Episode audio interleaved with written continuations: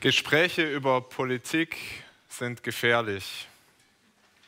Das haben wir in den letzten Jahren immer wieder erlebt und das nimmt zu. Der Riss geht durch Ehen, der geht durch Familien, der geht uns durch unsere Gesellschaft. Und das Thema Politik, das kann auch Gemeinden gefährden und Gemeinden spalten. Darf ein Christ die AfD wählen? Hältst du zu Trump oder zu Biden?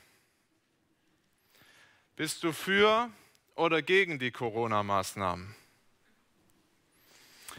Egal in welche Richtung ich das beantworten würde, ich bin mir sicher, es gäbe immer einen oder auch eine ganze Gruppe, die echt ein Problem mit mir hätte. Und zum Glück muss ich das auch jetzt gar nicht beantworten. Aber mit dem Thema Politik ist es so eine Sache, das war schon vor 2000 Jahren ganz gefährlich, über Politik zu sprechen. Tatsächlich war das in Israel zur Zeit Jesus sogar noch gefährlicher, manche Positionen zu vertreten, weil da war man nicht nur dann vielleicht ähm, ausgegrenzt oder die Leute haben gesagt, er hat einen Vogel, sondern wenn man bestimmte politische Überzeugungen hatte, dann konnte dich das das Leben kosten. Und genau deshalb kamen die Feinde Jesu zu ihm mit einer politischen Frage, weil sie ihn mit anderen Themen nicht drangekriegt haben. Und wir sehen das heute im Predigtext. Sie kamen mit einer politischen Frage, weil sie ihm eine Falle stellen wollten. Und wir sehen und wir können wieder staunen, wie geschickt Jesus auf diese Frage antwortet und er wirklich die politische Frage beantwortet, aber gleichzeitig so viel mehr tut. Er diese Frage auf ein ganz anderes Level hebt, auf eine ganz andere Ebene bringt. Er nämlich nicht nur über Politik redet, über zeitliche Dinge, sondern auch über Gottes ewige Herrschaft. Da können wir wirklich drüber staunen und lasst uns beten, dass wir ähm, diesen Text für uns ganz persönlich verstehen. Verstehen, was er heißt für unser Verhältnis zur Politik heute und vor allem auch für unser Verhältnis zu diesem großen Gott und König, den wir schon besungen haben. Ich möchte beten. Vater, wir danken dir, dass du uns diese Zeit schenkst an diesem Sonntag, wo wir über dein Wort nachdenken dürfen, wo du selbst zu uns sprechen willst. Danke, dass du Gott und König bist und wir beten, dass dein Wort uns trifft und uns verändert und dass wir es doch tiefer verstehen. Dass wir verstehen, wie du über Politik, über Obrigkeit denkst und dass wir auch verstehen, dass du wirklich der gute Herr, der gute König über diese ganze Welt, das ganze Universum bist. Herr, schenk, dass wir verstehen, was das für unser Leben bedeutet. In Jesu Namen beten wir. Amen. Ich möchte uns den Text lesen. Ihr findet ihn auch in den Gottesdienstblättern. Ein etwas kürzerer Abschnitt heute, Lukas 20, die Verse 20 bis 26. Und da lesen wir, und sie belauerten ihn und sandten Leute aus, die sich stellen sollten, als wären sie fromm. Die sollten ihn fangen in seinen Worten, damit man ihn überantworten könnte der Obrigkeit und Gewalt des Statthalters.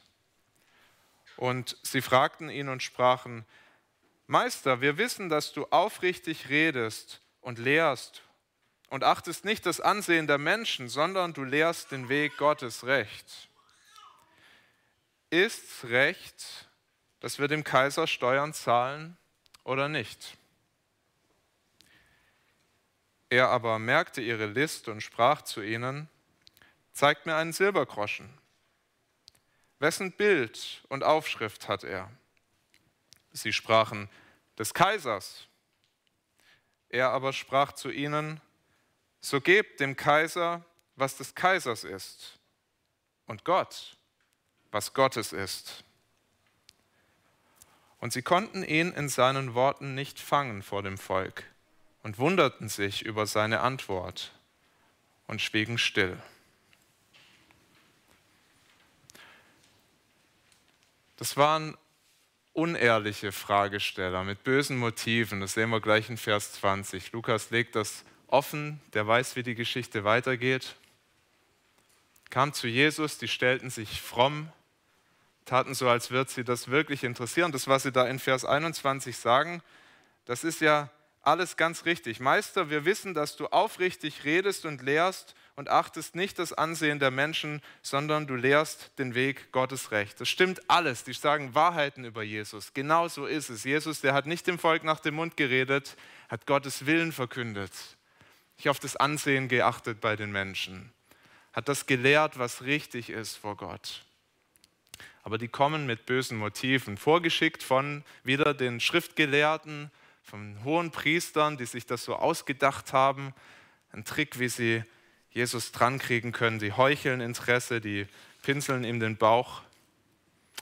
Und die Frage, die sie da stellen, die wurde damals heiß diskutiert. Das war vielleicht so ein bisschen wie das Thema heute, dürfen wir ähm, die AfD wählen oder was auch immer. Ein Thema, was heiß diskutiert wird.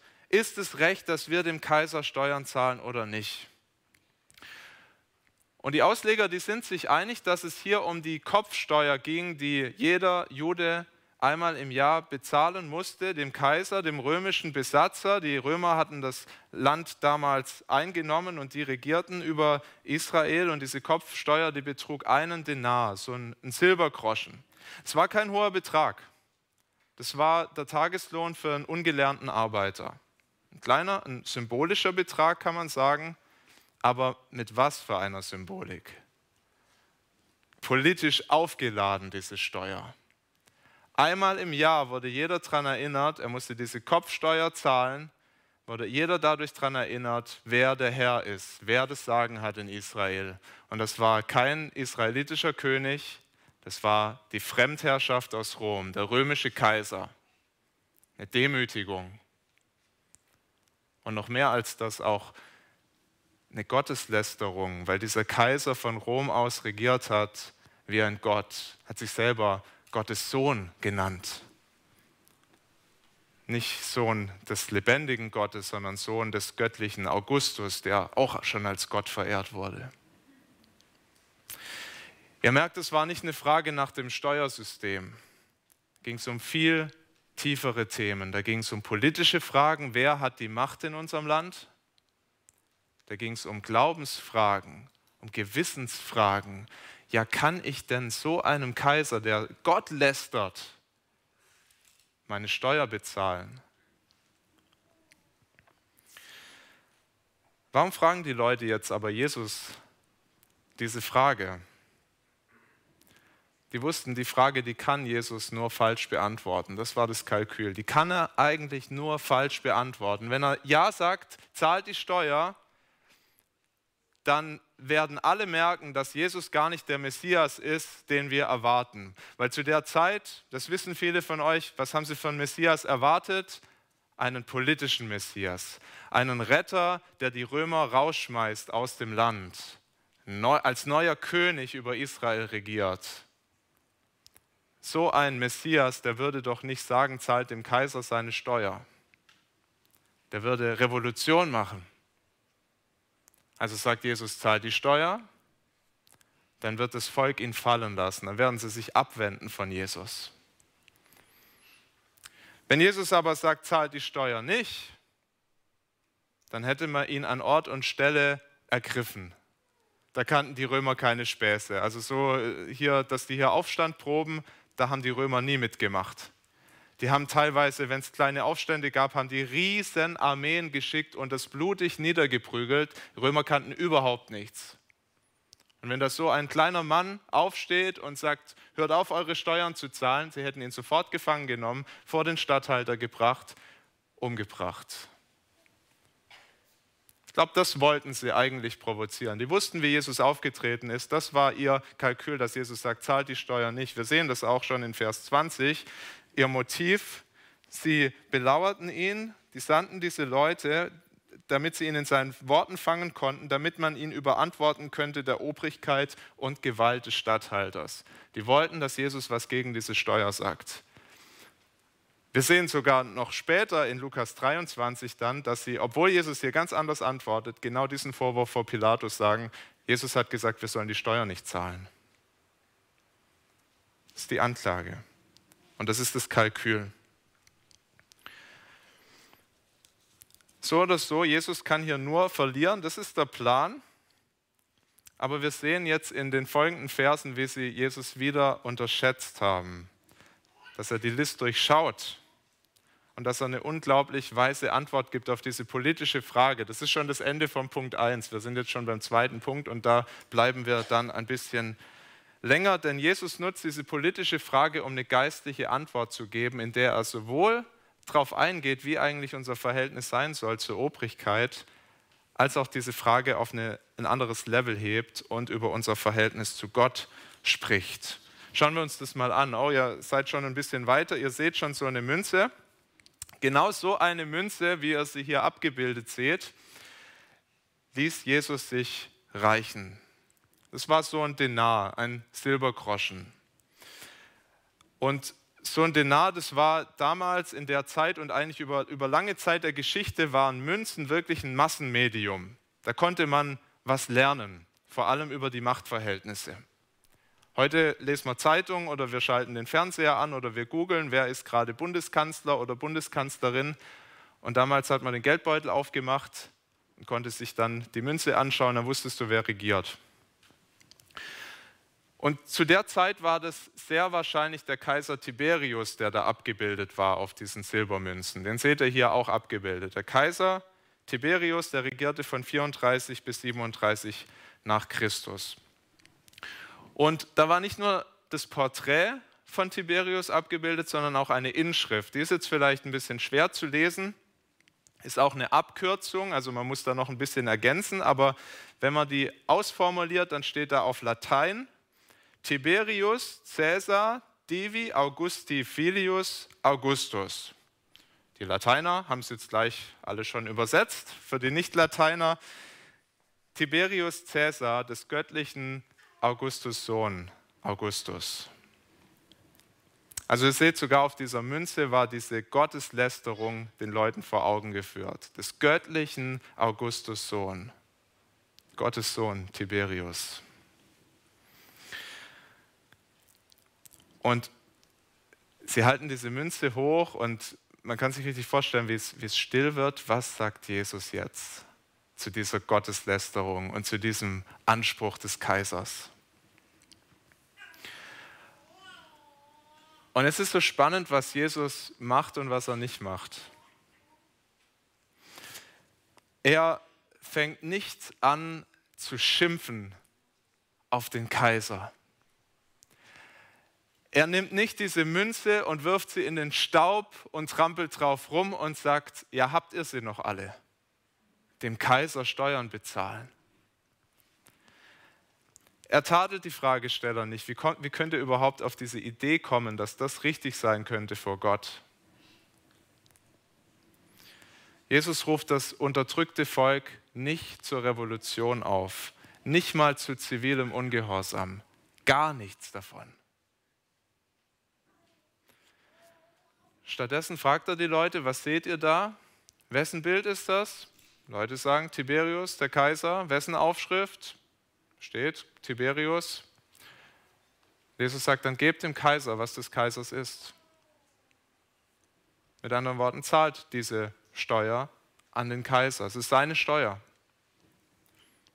Er hat euch diese Währung zur Verfügung gestellt. Ihr werdet da bezahlt für eure Arbeit mit dieser Währung, mit diesen Denaren. Ihr äh, macht euch gegenseitig vielleicht Geldgeschenke mit diesen Denaren. Da ist es doch auch gutes Geld für euch. Es ist sein Finanzsystem. Zahlt dem Kaiser. Er kümmert sich um eine Ordnung, die gefällt euch vielleicht nicht, aber es ist eine Ordnung, die hier im Staat ist. Ordnet euch unter. Infrastruktur, es ist sein Recht. Der Kaiser darf das von euch fordern. Gebt dem Kaiser, was des Kaisers ist. Jesus knüpft es nicht an die Bedingung, ob das den Leuten gefällt, wie der Kaiser seinen Job macht.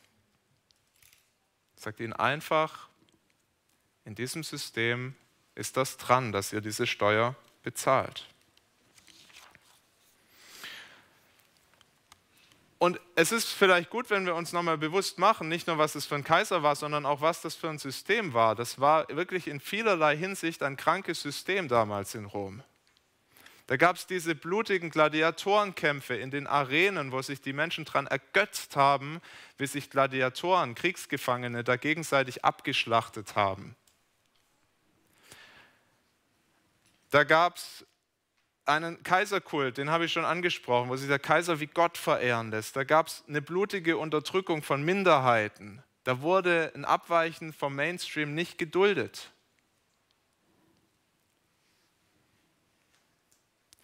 Aber nicht mal das war für Jesus ein Grund zu sagen, ihr könnt eure Steuer einstellen, ihr könnt das stornieren. So einem Herrscher müsst ihr keine Steuern zahlen, sagt Jesus nicht, sondern wir sehen, dass er diese Autorität bestätigt. Und er bestätigt damit etwas, was in der Bibel auch an vielen anderen Stellen gesagt ist, dass nämlich alle Obrigkeit, alle Obrigkeit von Gott gegeben ist, eine Ordnung Gottes ist, auch wenn sie von Sünde belastet ist, auch wenn sie keine perfekte Obrigkeit ist. Was Menschen machen, ist nie, niemals perfekt. Und auch jede Regierung ist von der Sünde angegriffen. Da gibt es Dinge, die nicht in Ordnung sind. Aber wir sehen, dass Obrigkeit trotzdem, dass Obrigkeit gefallen ist in dieser Welt, immer noch eine gute Ordnung ist Gottes, ein Geschenk Gottes, eine Gabe. Ihr könnt es auch sehen, wenn wir in dieser Welt uns umschauen. Es gibt ein paar Länder, da gibt es wirklich keine geordneten Verhältnisse. Das sind sogenannte Failed States. Zum Beispiel Somalia. Bei, bei Syrien streitet man sich so ein bisschen. Die haben Machthaber, aber da ist Bürgerkrieg, da ist Chaos. Eine Ordnung, selbst so ein Kaiser, selbst ein Diktator ist immer noch eine Obrigkeit, die Gott gibt. Es ist ganz herausfordernd für uns in der Demokratie, das wirklich anzunehmen und zu verstehen.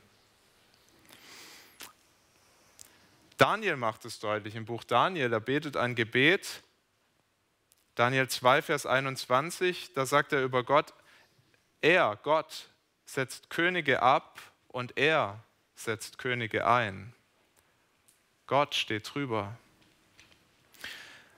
Und das betet Daniel auch als jemand, der unter einer Fremdherrschaft steht, als einer, der verschleppt wurde von den babylonischen Soldaten nach Babylon ins Exil, in der Fremde lebt, unter einem fremden König dienen muss, unter Nebukadnezar. Der sagt das, aber unser Gott steht drüber. Er setzt ein, er beruft ab. In Römer 13.1 schreibt Paulus, es ist keine Obrigkeit außer von Gott. Wo aber Obrigkeit ist, ist sie von Gott angeordnet. Ganz positive Sicht auf Obrigkeit und Paulus schreibt diesen Brief nicht um, als er dann später selber in der Gefangenschaft landet, im Hausarrest in Rom landet, sagt er nicht, ah, ich habe mir es nochmal überlegt, der Heilige Geist hat mir jetzt gezeigt, Obrigkeit ist doch nicht so gut, sondern das bleibt bestehen. Es ist eine gute Ordnung von Gott angeordnet. Petrus, wir haben es gerade gehört, er ruft auf in 1. Petrus 2, 13 bis 14, seid untertan aller menschlichen Ordnung um des Herrn willen. Nicht, weil die an sich schon, weil die absolut stehen, weil wir Menschen uns unterordnen, aber um des Herrn willen, weil es Gottesdienst ist, weil es seine gute Ordnung ist, die er uns gibt. Und dann sagt er noch weiter, wir haben es gehört, es sei dem König als dem Obersten, bei uns dann der, dem, wer ist der Oberste, nicht die Bundeskanzlerin, sondern dem Bundespräsidenten als dem Obersten und dann der Bundeskanzlerin und wer dann noch so alles kommt, seid untertan. Oder den Statthaltern sagt dann Petrus, als denen, die von ihm gesandt sind, zur Bestrafung der Übeltäter und zum Lob derer, die Gutes tun. Ist es deine Sicht auf Politiker, auf die Regierung in unserem Land im Jahr 2021? Dass es eine Obrigkeit ist, die Gott uns gibt, eine gute Ordnung Gottes. Ordnest du dich dieser Regierung unter, um des Herrn willen? Und zwar unabhängig davon, ob du die Entscheidungen gut oder schlecht findest, ob du die Politik magst oder ob du sie ablehnst, kannst du dich unterordnen das gemerkt. In den letzten Jahren ist es noch stärker auch in meinem Herz hochgekommen, wie ich genau das, was Jotam im Bußgebet gesprochen hat, wie das auch in meinem Herz da ist, dass ich, wenn ich nicht einverstanden bin, dass da so eine Verachtung sich breit macht, dass ich Dinge sage über unsere Politiker, wo ich, wenn ich dann mal so eine ruhige Minute vor Gott habe, merke, nein, das ist nicht in Ordnung, das ist Verachtung, das ist keine Achtung der Obrigkeit. Ich möchte es ganz klar sagen, es geht nicht darum, dass wir nicht auch eine andere Politik befürworten können. Wir, wir dürfen in unserem Land sogar demonstrieren gehen, wir können Petitionen starten. Darum geht es nicht. Es geht nicht darum, dass wir uns nicht einsetzen dürfen für eine andere Politik, aber es ist ein ganz schmaler Grad, ob wir sagen, wir wünschen uns eine andere Politik oder ob wir wirklich die Obrigkeit verachten, sagen, den Job, den könnte ich besser machen und was da alles dranhängt. Vielleicht sogar sagen, diesen, diesen Gesetzen muss ich mich nicht unterordnen. Es gibt tatsächlich nur Gesetze, nur einen Fall, wo wir uns Gesetzen nicht unterordnen müssen. Und das ist, wenn wirklich Gottes Wille gegen Menschenwillen steht. Wo die Frage ist, wem gehorchst du mehr, Gott oder den Menschen? Da, wo du gezwungen wirst, du darfst das Evangelium nicht weitersagen, du darfst nicht in den Gottesdienst gehen, du darfst nicht die Bibel lesen oder weiterverbreiten. Das sind Punkte, wo wir sagen, nein, man muss Gott mehr gehorchen als den Menschen. Und in allen anderen Fragen, lass es die Maske sein, lass es sonst irgendwas sein, da ordnen wir uns unter, auch wenn wir es richtig doof finden. Und vielleicht beten wir zu Gott, Herr, veränder mein Herz, dass ich da nicht so eine Wut kriege, dass ich nicht, dass der Zorn mich nicht zerfrisst, dass ich mich nicht versündige an Politikern, die Entscheidungen treffen, die ich vielleicht anders treffen würde. Herr, schenk, dass ich sie wirklich ehren und achten kann, so wie es dir gefällt. Bis hierhin könnte man jetzt denken, Jesus, der beantwortet die Frage genau in die eine Richtung. Er tappt in die Falle, er sagt, zahlt eure Steuern und damit bringt er das Volk gegen sich auf, die in ihm doch den Messias erwarten.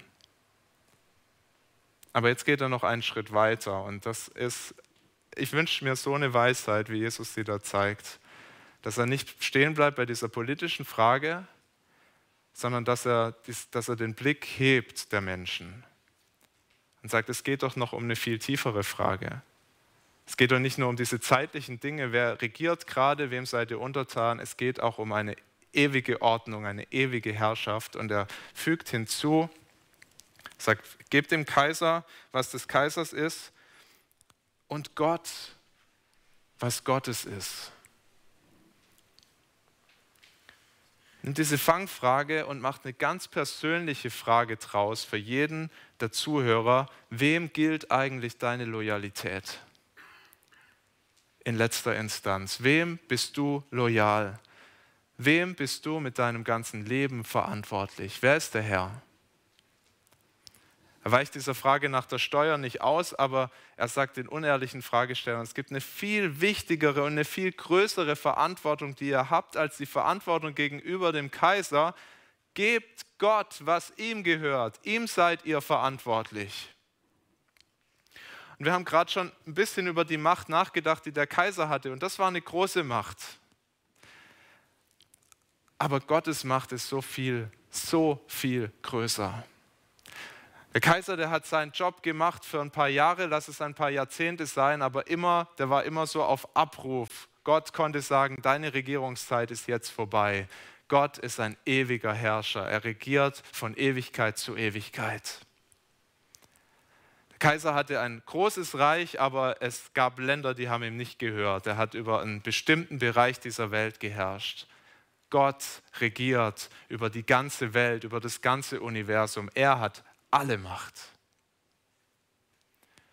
Der Kaiser, der hat sein Bild prägen lassen auf so kleine Silbermünzen, die im ganzen Reich verteilt wurden und wo man überall den Kaiser gesehen hat. Und Jesus sagt, gebt ihm das, was ihm gehört. Da ist sein Bild drauf. Gott hat sein Bild auch geprägt. Aber nicht auf eine Münze, sondern auf jeden von uns. Auf dich, auf dich, auf dich hat sein Bild in uns eingeprägt. Wir lesen das in Genesis, dass Gott Menschen schafft und er sagt, und, und es heißt dann, Gott schuf den Menschen zu seinem Bilde. Zum Bilde Gottes schuf er ihn und schuf sie als Mann und Frau. Er macht Menschen die was von seinem Wesen abbilden, die was von seinem Charakter abbilden, die ihm ähnlich sind, die Ebenbilder sind. Wir, das zeigt sich in ganz vielem, da, da könnten wir lang drüber nachdenken, was das heißt. Wir sind Beziehungswesen, wir sind fähig zu lieben, wir können kreativ sein. Gott legt ganz viel von sich in jeden einzelnen von uns hinein, prägt uns sein Bild auf und hat damit auch einen Anspruch auf dich und mich. Wir sind sein Besitz, ob uns das gefällt oder nicht. Wir gehören zu ihm. Und er gibt uns Gaben und Talente, er gibt uns Zeit, er gibt uns finanzielle Mittel, er gibt uns Beziehungen, gibt uns unsere Sexualität und, und noch so viel mehr. Und er fordert von uns, dass wir verantwortlich damit umgehen. Er fordert von uns auch, dass wir in der Beziehung zu ihm leben, dass wir ihn lieben, dass wir ihm gehorsam sind, dass wir beten. Das heißt wirklich, die Beziehung zu Gott zu leben, dass wir ihn anbeten dafür, wer er ist, dass wir ihn bitten, dass er eingreift, dass er sich erbarmt über unserem Leben, über Zuständen in dieser Welt, dass wir wirklich unser Leben mit ihm leben. Paulus beschreibt diesen diesen Anspruch, den Gott auf unser Leben hat, in, in ganz radikalen Worten. Er fordert eine radikale Hingabe von den Christen in Römer 12. Da sagt Paulus, ich ermahne euch nun, Brüder und Schwestern, durch die Barmherzigkeit Gottes, dass ihr euren Leib hingebt als ein Opfer, das lebendig, heilig und Gott wohlgefällig sei. Das sei euer vernünftiger Gottesdienst. Das ist ein ganz radikaler Anspruch Gottes auf unser ganzes Leben. Nicht so ein bisschen mal eine Steuer zahlen, einmal im Jahr. Unser ganzes Leben will er haben. Da kann man erstmal schlucken. Ich weiß, wie mir das lange Jahre im Weg stand, um zu Gott zu kommen. Weil ich wusste, dass Gott diesen Anspruch hat. Und schon mal, vielleicht schon mal erzählt, aber als Jugendlicher, da war ich, ähm, so habe ich mich so immer mehr entfremdet von meinem christlichen Elternhaus. Ich war zusammen dann mit nichtchristlichen Freunden. Wir haben ein ganz anderes äh, Leben gepflegt, als man das so in der Kirche gepflegt hat. Wir haben uns jedes Wochenende und auch oft unter der Woche, wir haben uns besoffen, wir haben geraucht, wir haben gekifft, wir haben uns diese ganzen Rap-Texte angehört, wo Frauen verachtet werden, wo Gewalt verherrlicht wird. Und ich habe diesen Lebensstil so lieb gewonnen. Ich kann es euch sagen. Das war mein Leben. Das war, das war mir wertvoll. Das war mir kostbar. Und ich wusste, dieses Leben, das passt nicht mit Gottes Ansprüchen auf mein Leben zusammen. Das, das geht nicht zusammen. Und viele Jahre habe ich zu Gott gesagt, oder beziehungsweise ich habe nicht zu Gott gesagt, sondern zu mir gesagt, das will ich nicht aufgeben. Ich wusste, wenn ich mit Gott leben will, dann muss ich das aufgeben, aber ich wollte das nicht aufgeben. Ich wusste auch, wenn ich mit Gott leben will, dann muss ich Menschen anrufen und sie um Vergebung bitten, denen ich wirklich wehgetan habe. Und ich wusste auch gleichzeitig, das will ich nicht. Und es hat mich gehalten. Ich wollte mich nicht unterordnen. Das ist meine Geschichte. Aber diese Rebellion, die steckt in jedem von uns wollen Gott nicht unser ganzes Leben geben, wollen Dinge für uns zurückbehalten, wollen ihm nicht alles geben, wollen das irgendwie lebbar machen, kleiner machen, als Gottes Anspruch ist. Und wir bleiben ihm schuldig, was er verdient. Jesus spielt hier kein Spielchen. Der sagt nicht, ja, das ist so eine hypothetische Sache, ja, gib Gott, was Gottes ist. Nein, er meint das ganz, ganz ernst dass das unsere Verantwortung ist, als Gottes Ebenbilder ihm unser Leben zu geben. Und gleichzeitig merken wir, wie uns das wirklich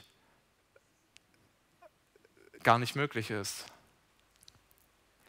Wie wir das nicht schaffen, wie wir an diesem Punkt immer wieder scheitern, ihm wirklich unser ganzes Leben zu geben. Und wenn Jesus sagt, gebt Gott, was Gottes ist, wenn er nur das gesagt hätte, dann wäre das eine furchtbar schlechte Nachricht für uns. Weil Gott diese, diesen Anspruch auf unser Leben hat und weil wir es immer wieder nicht hinkriegen. Und deshalb ist es so wunderbar, dass der, der hier diese Forderung aufstellt, den Leuten sagt, das ist eure Verantwortung, dass der dieses Leben gelebt hat, dass er sein ganzes Leben Gott hingegeben hat. Und wir staunen, wir gehen jetzt schon lang durch dieses Lukas-Evangelium, wir staunen wirklich, wie Jesus das gemacht hat.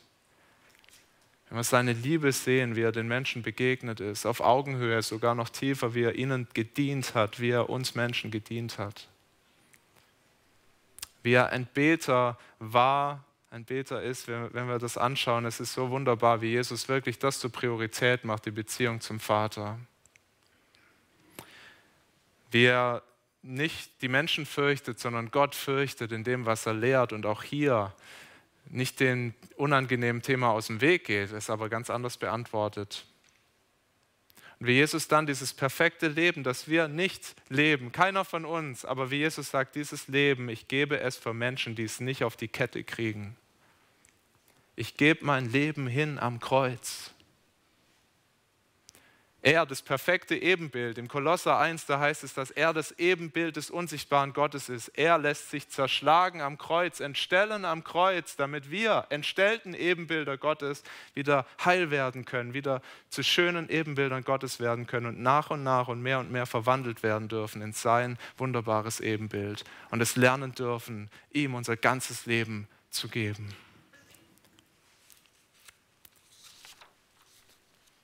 Jesus fordert das und Jesus schafft gleichzeitig den Weg, dass wir das wirklich leben können. Ich, Gott hat mich in seiner Gnade wirklich an den Punkt gebracht, an dem ich das verstehen durfte, ganz persönlich. Was glaubt ihr, wie ich an dem Tag, als ich das verstehen durfte, auf diese ganzen Themen geschaut habe? Das Saufen, das Kiffen, die schlechte Musik. Als ich Gott erkannt habe, seine Liebe, dass Jesus so groß ist, dass er das für mich gemacht hat, da war das nicht mehr ein ganz großes Opfer, was ich jetzt bringen musste. Da war es plötzlich leicht zu sagen, ich will mich von diesen Dingen abwenden, ich will das nicht mehr. Ja, es war ein Kampf und es ist in manchen Punkten immer noch ein Kampf, aber diese Grundfrage, will ich daran festhalten, das war keine Frage mehr. Nein, will ich nicht. Ich will in dieses Leben kommen, was ganz für Gott ist. Ich möchte dieses Leben leben. Ist der Weg. Du musst erkennen, was er für ein guter Herr ist. Was für eine atemberaubende Liebe Gott hat für seine Ebenbilder, für seine Geschöpfe. Und das verändert dein Denken. Dann willst du wachsen, für ihn zu leben. Ich hoffe, ihr seht das, was Jesus hier macht. Die Leute, die fragen ihn mit ganz bösen Motiven, ob es nicht dran wäre, eine Revolution gegen den Kaiser zu starten. Und Jesus sagt ihnen nicht nur, nein, es ist nicht dran, jetzt eine Revolution zu starten, ordnet euch unter, sondern er sagt ihnen gleichzeitig, es ist dran, dass ihr eure Revolution, eure Rebellion gegen Gott beendet und ihm gebt, was ihm gebührt. Und die Menschen, die stehen da und ihnen klappt die Kinnlade runter und die sind ganz still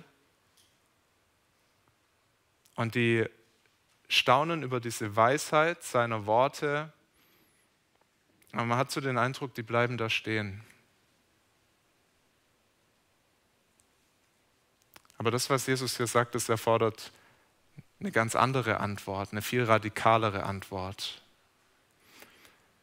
Vielleicht, wenn du, vielleicht lebst du noch nicht mit Jesus. Vielleicht ist er noch nicht dein Herr. Vielleicht hast du ihn nie als Herrn erkannt. Vielleicht als, ein, als einen tollen Lehrer, als jemand, der ganz, eine ganz spannende Person der Weltgeschichte ist, aber nicht als deinen Herr.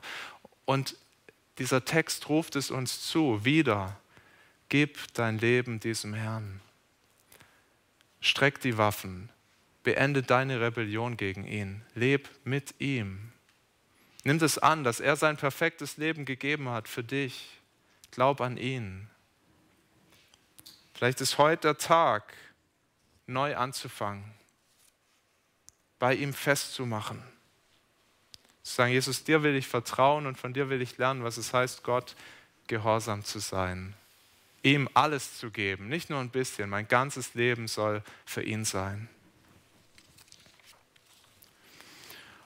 Und wenn du Jesus vertraust, und ich weiß, das ist ja bei vielen von uns der Fall, dann lass dich von dem Text herausfordern, Gott wirklich in allen Dingen loyal zu sein.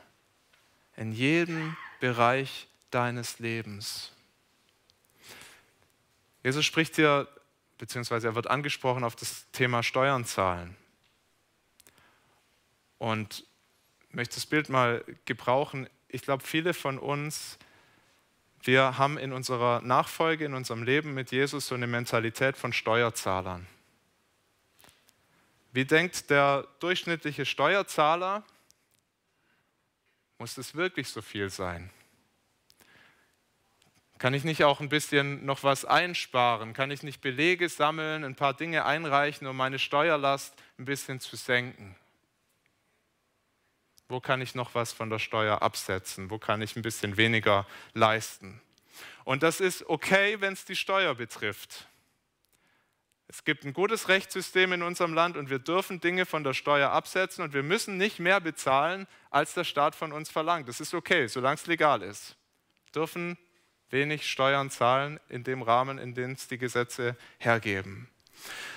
Aber die Gefahr ist, dass wir mit Gott genauso leben, dass wir uns überlegen, wo kann ich vielleicht seine Ansprüche so ein bisschen runterfahren, wo muss ich das nicht ganz so ernst nehmen.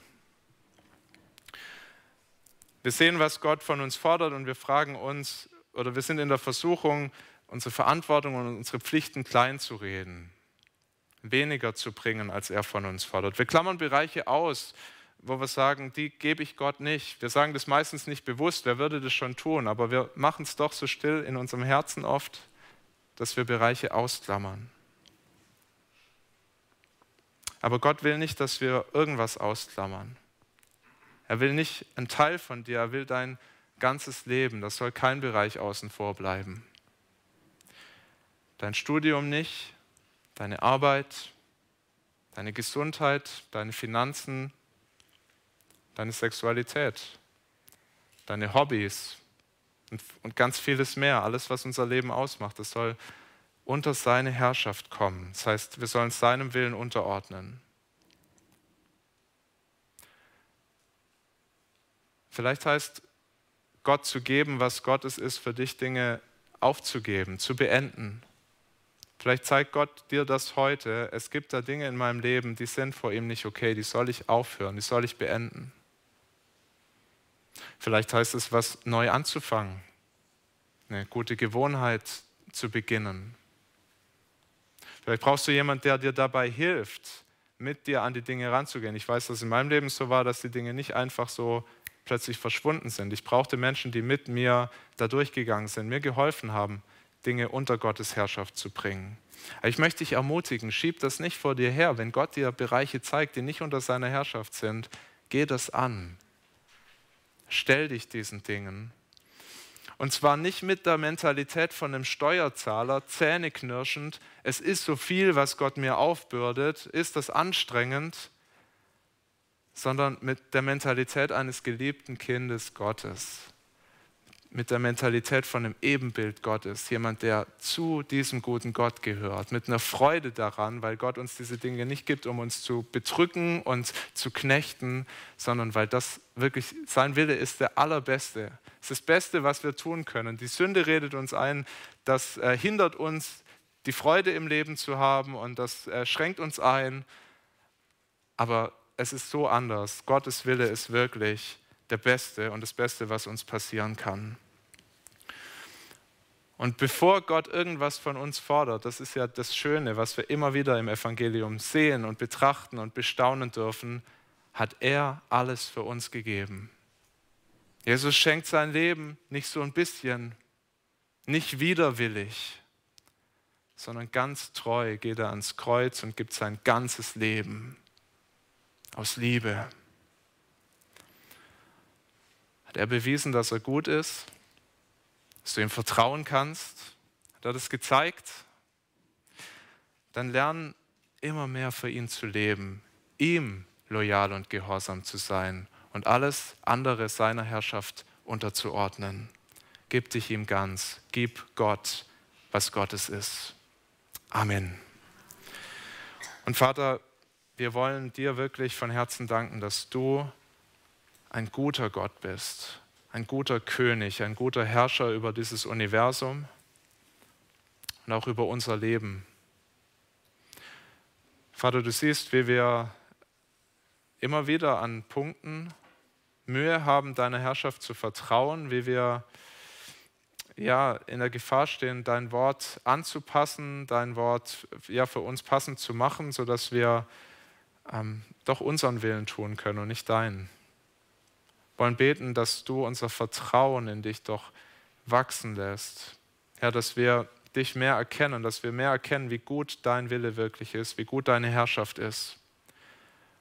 wollen beten, dass du uns immer mehr unter deine Herrschaft bringst, dass, du, dass die Loyalität zu dir unser ganzes Leben bestimmt, jeden einzelnen Bereich, auch unser Schauen auf die Politiker, das Schauen auf die Regierung. Und wir danken, dass du ein Gott der Ordnung bist, der gute Ordnungen schenkt. Sei es die Regierung, sei es Ehen, sei es unsere Familien. Wollen dir all das anbefehlen und dich bitten, dass du uns zeigst, da wo du uns hingestellt hast, was es heißt, nach deinem Willen zu leben, dir treu zu sein, dir das zu geben, was dir gebührt. Das beten wir in Jesu Namen. Amen.